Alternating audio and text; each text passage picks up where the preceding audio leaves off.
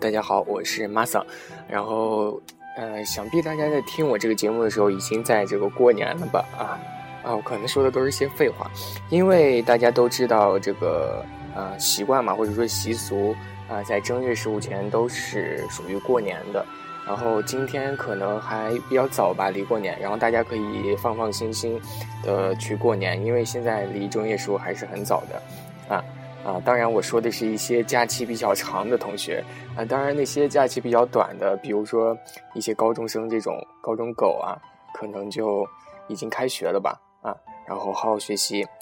然后今天给大家说的呢，就是啊应景的一些话题，就是春节嘛，啊春节就是咱们中国人啊华人这个最重要的一个节庆。就是你即使身处海外，就是外国人啊，外国人不是说就是传统的这种外国人，而是这种就是说外籍华人，啊，也是啊，就是每逢新年佳节啊，都是会想方设法的去热闹，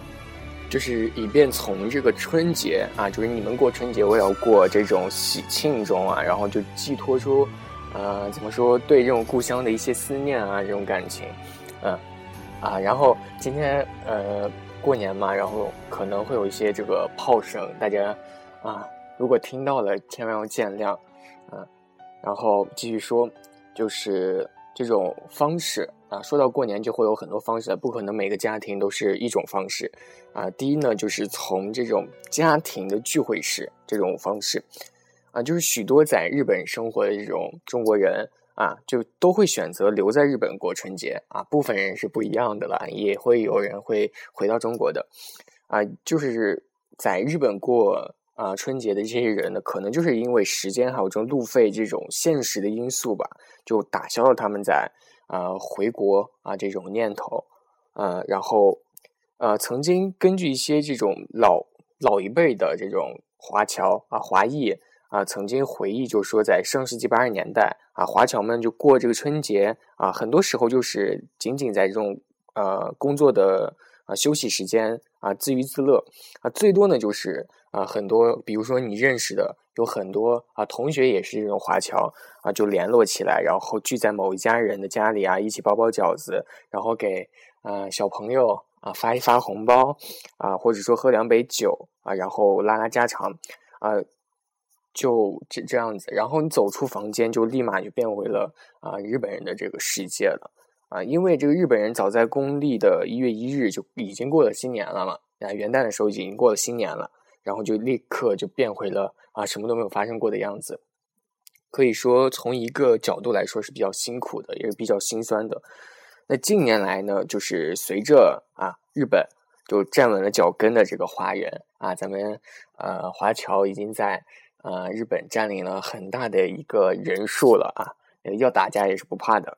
啊。所以说，一些自己下海当老板的这些华人也乐意吧，就反馈在日的这些华人圈子啊。然后在日本也有很多的方面也体现，就专门为啊中国人过年的这样的一个习俗，也创办了很多可以说有趣的东西。然后也通过这种老板，也是通过了各种关系或者说途径，就逐渐成为了以当地这种唐人街，啊，唐人街就日本就称为中华街，在美国啊不是有这个唐人街嘛，就是以这个中华街为阵地的这个春节集市，啊，你感觉呢就和这个国内的啊举行的什么啊啤酒节，还有这种美食节的活动的形式其实是差不多的啊，只不过这个主题啊变成咱们这个华人了。啊，就变成咱们华人的春节了，非常好。然后这种以唐人街为阵地的这种春节集市吧，就是以这个横滨啊，呃，横滨的比较著名的这个中华街，还有神户的这个南京町，还有这个名古屋的啊荣町也是非常出名的啊，成为了现在这个呃日本人过春节的一个比较大的一个特色吧。然后咱们华侨也是可以啊趁乱啊去参加一下的，非常好的一个东西。呃，这个从就是上世纪这个八十年代，从一些老一辈的这种家庭聚会式，于是过渡到了现在这种文化节的这种过春节的这种形式了，也是非常热闹的。然后说到这个春节啊啊，其实大家可能就会问，就是说只有这种文化节这种形式吗？啊，其实我在这里跟大家说，就是之前跟大家说的，学校有那种文呃校园季啊，就什么什么季，其实过节也有这种季的，比如说春节季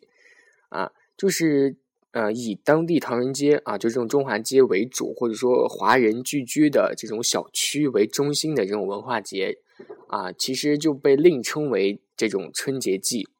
啊，就是每年啊春节的时候啊，日本国内。啊，就是这个中华味儿啊最重的地方，还有这个最重视春节的这种地方，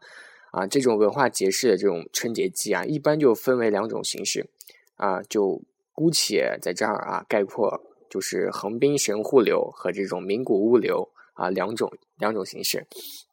这种横滨神户流的春节季呢，就是以啊临近大阪的这种兵库县神户市为例子。神户市的春节气氛就是比较浓郁的，它其中最浓浓郁的地方呢，就是这个南京厅了，就是我刚刚说的啊。然后接近中国农历的年尾，它就会，嗯，这个它它就成为了一个标志性的排放吧，啊，它就会这个啊这个区域吧，就都会换上中国春节的这种传统的装饰，比如说啊，大家都知道这种呃对联儿，还有标语、灯笼。还有这个道福字啊、年画啊等等等等，然后一些这种商铺也会趁机的卖东西啊，也会适时的摆卖一些应节的商品。所以说，呃，现在的这个华侨吧，就比起老一辈的华侨，可以说幸福多了啊。然后起码过年要买的东西都是比较齐全的，嗯，然后也比较集中，方便购买啊。然后这个神户。的就是这个南京厅嘛，就是这个春节季的最大特点就是春节季期间啊，这个活动建立在原来固定的商铺上啊进行啊，除了这个文化表演啊，还有很多卖这个年货的活动都是在原有的商铺内进行的啊，这就是呃我刚刚说的这个横滨神户流，然后这个名古屋流呢，这个春节季呢，就是以名古屋的啊名古屋为例。啊，名古屋并没有像就是横滨还有神户那种的啊，就形成了规模的那种比较大啊，或者说比较成熟的中华街啊，嗯，然后可能说也就这样吧，就造就了啊，名古屋这个名古屋流的这个春节季就比横滨还有神户的就看起来更像国内举办的我刚刚说的这些啤酒节啊，或者说美食节的这些活动。然后他们不是不像这种神户的啊，还有这种横滨的那种已经形成了比较成熟的中华街的这种经济圈啊，因为它没有建成固定的这个这种中国式的排放吧啊，所以呢，这个啊名古屋流呢在举办这个春节季的时候，就只能用纸牌，然后搭起这种简易的牌坊。然后纸牌牌坊上用这个中国啊传统的红底白字，然后写着啊名古屋中国春节记这样的字啊，用中国字写的，非常的感人啊，非常的可以说人们见到就会有一种呃非常感动这种情绪吧。然后这种牌坊的门口可能还会写着一些啊非常大的字“春节”二字，就十分醒目。然后这种纸牌牌坊前面是一个小型的舞台。啊，然后舞台是比较小的，啊，但是里面的节目确实非常有这种中国味，啊，比如说会有一些舞狮这种的节目，啊，你说日本人怎么会舞狮这种东西，都是中国的，然后专门为你表演这种节目，非常的感动，啊，然后还有很多卖吃的、啊、卖玩的，还有这种卖春节饰品的，啊，其实就跟咱们国内在一些啊，就是地区会有这种东北节啊、新疆节啊这种。差不多，啊，但是它这个虽虽然小啊，也吸引了附近地区的华人来光顾的啊，然后也吸引了一些比较好奇的日本人过来猎奇，啊，所以说不用走出国门就能体验中国的这个文化节了，啊，非常好，啊，所以说无论是这个横滨啊神户流，还是这个名古屋流的春节季，它这个传统的中华文化都是。啊，可以说也是成为了现在日本的不可或缺的一个项目吧。啊，呃，刚刚我有说这种舞狮，其实我记起来还有这种京剧啊、越剧和变脸啊，可能会这种啊定时表演，然后它的这个主办方可能会送给当地在。在日的这些华侨的一些免费的春节文化大餐啊，然后这个日本人可能也就顺道的沾了光了吧，啊，然后呃，在看这些杂技表演的时候，你也会不少这种围观的华侨会啊，耶，好，鼓掌，然后这种大声的喝彩，也会眉飞色舞啊，啊，可能有的时候还会拉这种二胡啊，这种二胡可能会有这种独特的这种悲凉的音色吧，然后大家可能就会。情不禁自禁的这种落泪，都是比较热闹、非常好的一个节日。呃，所以说啊，有了这个春节季，并不是说这个家庭庆祝啊、好友聚会就没有了，这些东西都是并存的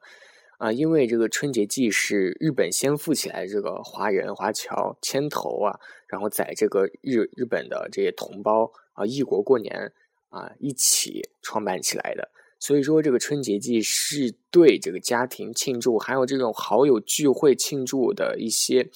呃，比较好的一个方面吧，啊，然后可以说这个节日就是为在日华人提供了一个比较好的一个去处，啊，然后家庭庆祝啊，或者说好友聚会，还有这种啊春节季啊并存，也是成为了日本人过春节的一个三部曲。大家过这些东西都是非常好的，因为啊，在日本啊，很长时间都是非常压迫的工作压迫你，然后啊，好不容易有这种节日啊，一定要放松一下啊，然后其实和国内的还是有很大差别，但是能这样已经很满意了，非常知足了，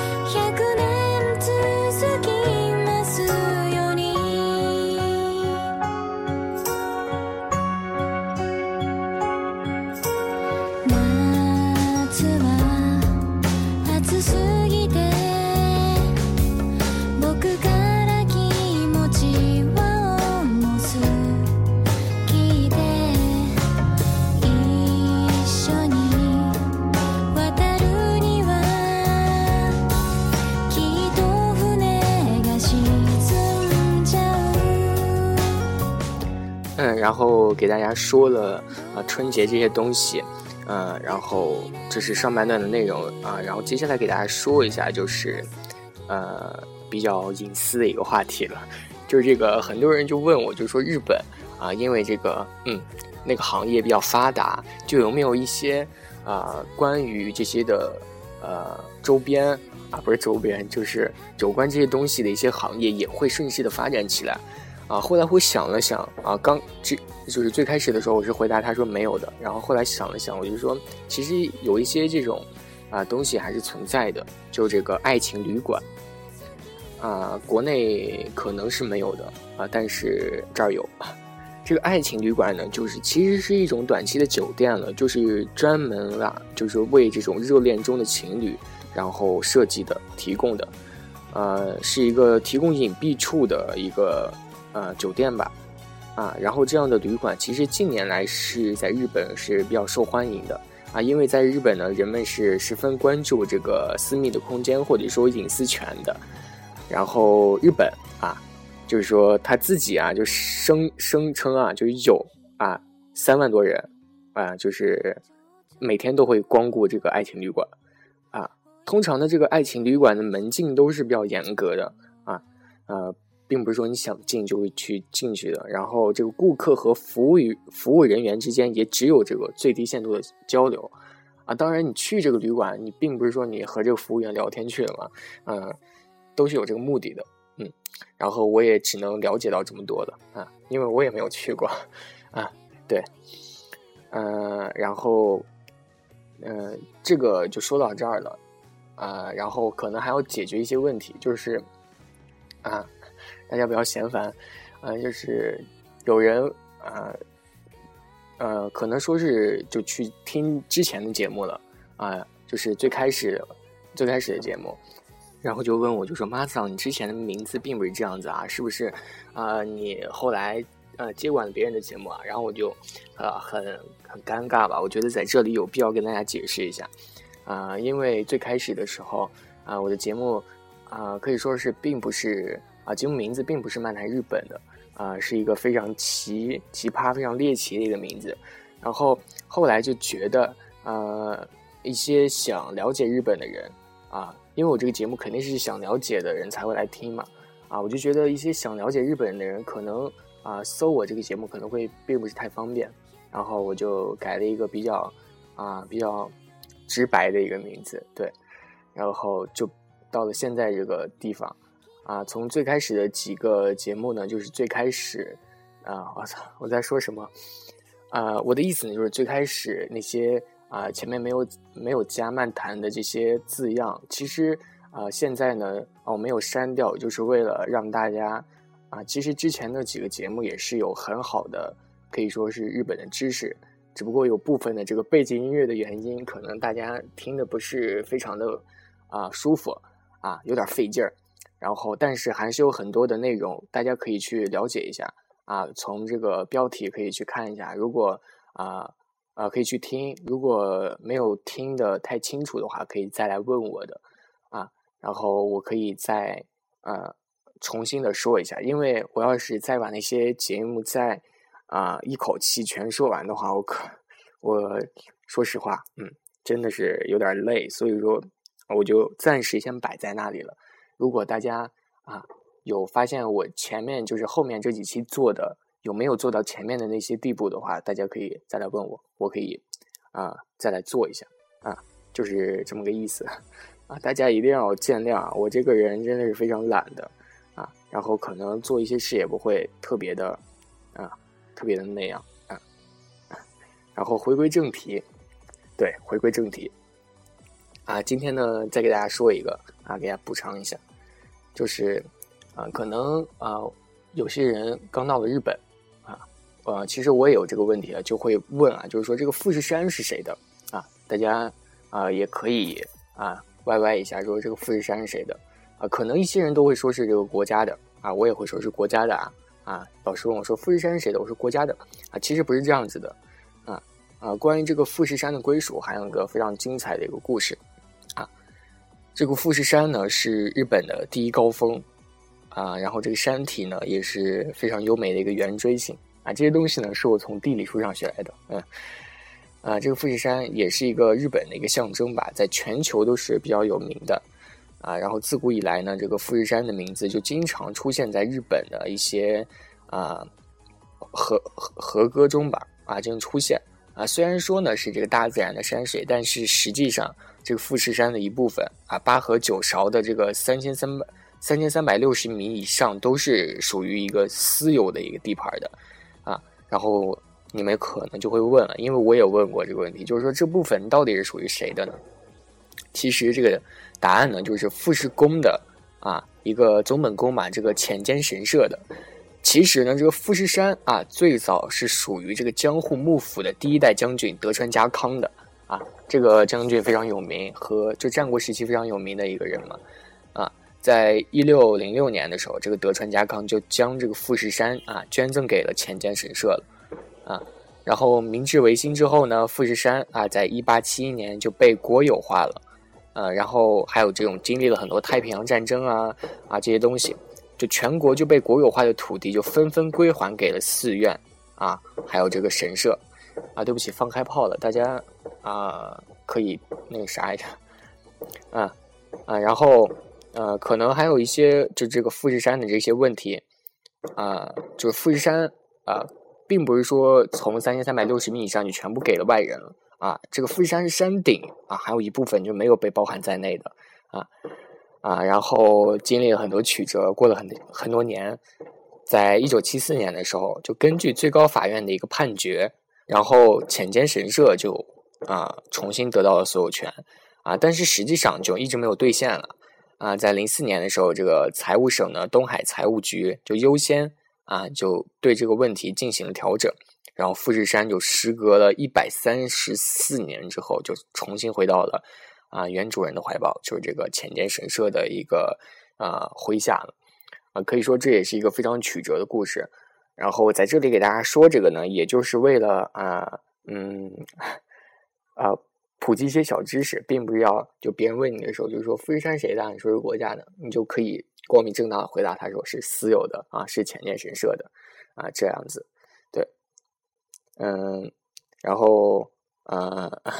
没有什么要说的。啊啊！如果就是和之前说的，如果大家有什么问题的话，一定啊要来问我。